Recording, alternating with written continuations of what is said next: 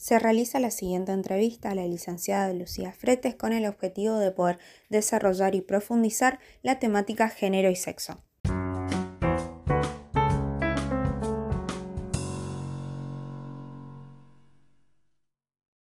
A continuación partiremos desde la primera pregunta. Para usted, ¿cuál es la diferencia entre género y sexo? Bueno, diferencia entre sexo y género tiene que ver con el sexo es lo que nosotros traemos como especie, Homo sapiens sapiens, como paquete biológico que tiene ciertas necesidades, que tiene ciertas capacidades y aptitudes, que tiene que ver con esta combinación entre em, órganos, cuerpo, ¿sí? Órganos sexuales y demás que nos caracteriza, caracteriza como, como especie.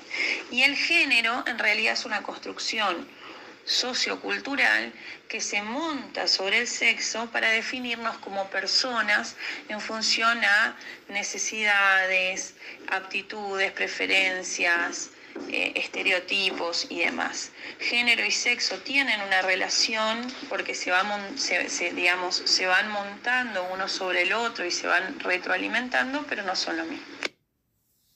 En la sociedad, ¿usted cree que hay dificultades para diferenciar el género del sexo?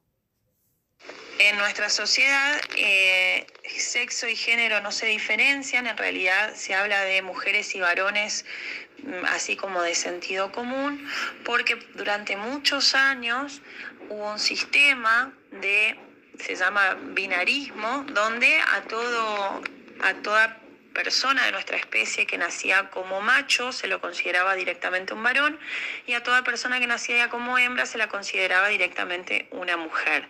Sin embargo, hoy vemos que hay diferentes sexos, que no solamente pueden ser macho y hembra, sino que hay una gama intermedia de intersex, que tiene que ver con una carga hormonal diferencial, que tiene que ver con este, tener órganos masculinos y femeninos al mismo tiempo, pero son más de 17 las posibilidades. En este continuo, por sobre eso se pueden construir un montón de géneros eh, culturalmente diferenciados, tanto en la historia como eh, en el tiempo hubieron un montón de variaciones. ¿Qué es la identidad de género? Quiere decir que yo puedo estar conformando, eh, por ejemplo, pensándome como una mujer o pensándome como un varón o pensándome como un no binario, ¿sí? Es como yo me identifico con esta serie de características, de forma de ser y estar respecto a la sociedad, respecto a cómo me miran los otros, respecto a cómo me siento interiormente, que sería eh, lo que me hace una persona generista. ¿Qué es la orientación sexual? La orientación sexual es a quién eh, tiene que ver no con esta construcción de género, sino tiene que ver con quién de, mi misma especie despierta mi, deseo para tener relaciones sexuales. La orientación sexual puede ser eh, heterosexual, quiere decir que a mí me despierta deseo, gusto, interés una persona de otro sexo. Puede ser bisexual cuando a mí me despierta interés o ganas de tener relaciones los dos sexos indistintamente, o puede ser homosexual cuando a mí me interesa alguien del mismo sexo, varón, digamos machos con machos, hembras con hembras, incluso eh, vemos los intersex. ¿Qué piensa usted acerca de la dominación del hombre hacia la mujer? La dominación del varón hacia la mujer, en este caso, tiene que ver con una construcción histórica de muchísimo tiempo, que se va replicando en un montón de áreas de la sociedad y que de alguna manera no está justificado por ningún orden biológico, sino que está, está justificado por ideas de lo que debe hacer uno y otro. Con lo cual, así como toda construcción histórica, eh, es factible de ser reemplazada por una sociedad más equilibrada, más eh, justa, donde no haya uno que domine sobre el otro. ¿Por qué cree que hay discriminación entre las relaciones de personas del mismo sexo y otros géneros? Las discriminaciones que tienen que ver con la orientación sexual y con los géneros que no son los aceptados, porque los géneros aceptados son varones, mujeres, este, machos y hembras, pero no están aceptados, digamos, quienes, las otras orientaciones o por ahí los otros géneros como los eh, trans eh, tiene que ver eh, con los sistemas de control social. Las sociedades tienden a establecer órdenes para funcionar y en ese sentido todo lo que altere la norma o todo lo que altere ese orden de funcionamiento tiende a ser por diferentes mecanismos, siendo burlado, discriminado, que son mecanismos para que uno se acomode, para que el que rompió la regla se acomode a lo que la sociedad espera. Como yo había hablado del binarismo de género, em, que implica que un varón, que un macho se convierta en varón y que una mujer se convierta, que una hembra se convierta en mujer y que efectivamente cumplan aquellos roles que les tienen asignados, este, la sociedad, todo lo que no, entre por ahí, eh, trata de acomodarlo y por eso justamente hay discriminación. ¿Es posible cambiar la orientación sexual o la identidad de género de una persona?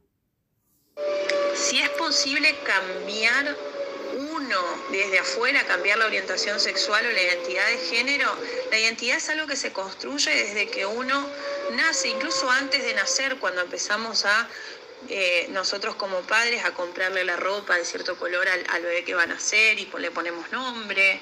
Eh, y todo esto eh, va creciendo durante todo, toda nuestra vida, o sea, se va formando, va, va, va, reproduciéndose a partir de nuestros padres, la familia en la que estamos y demás.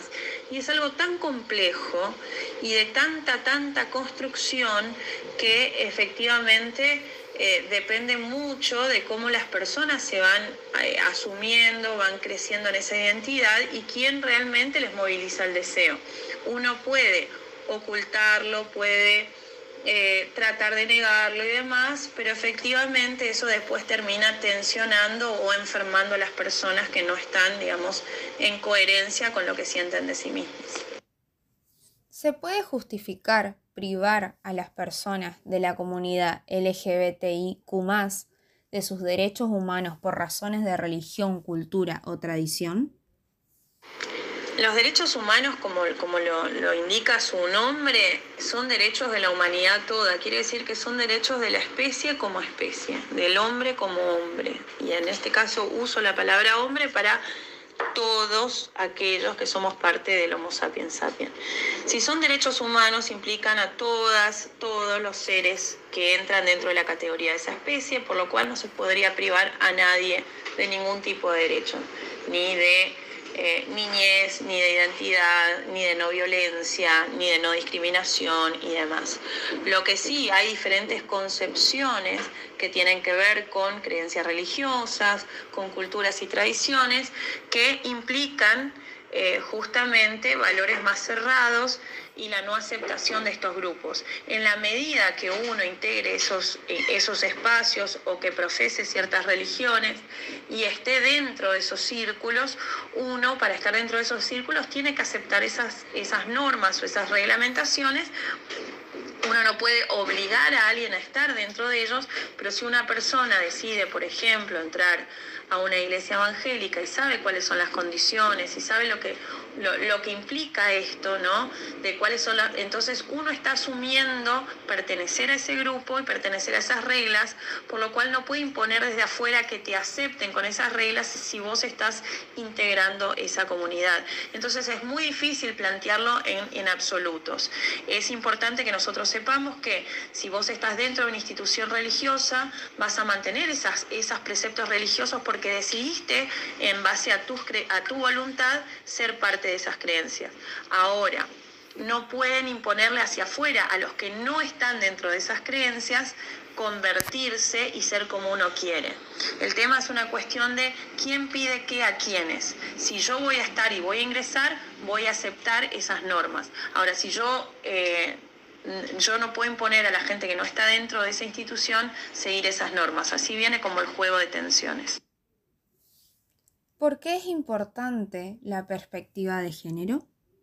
La perspectiva de género es importante porque nos permite a nosotros eh, entender por qué se dan ciertas discriminaciones, por qué, cómo funciona la sociedad y definitivamente cuáles son los beneficios, las ventajas y las desventajas de pertenecer a ciertos colectivos. Ahora, eh, todas las personas que trabajen en la sociedad deberían tener algún tipo de perspectiva de género para no caer en estas, eh, estos estereotipos o discriminaciones básicas y eh, cuál sería la responsabilidad de cada uno desde el lugar que tiene. Para finalizar, ¿qué beneficios trae estar informado sobre el tema? Estar informado sobre el tema nos trae beneficios para poder entender que todos somos distintos, que hay lugares para cada cosa, que le podemos pedir a cada espacio y poder eh, convivir en paz. Obviamente que no podemos generalizar, pero estar informados del tema nos va a permitir a nosotros no cometer errores y poder tener una, eh, una, eh, una sociedad más justa, más equitativa.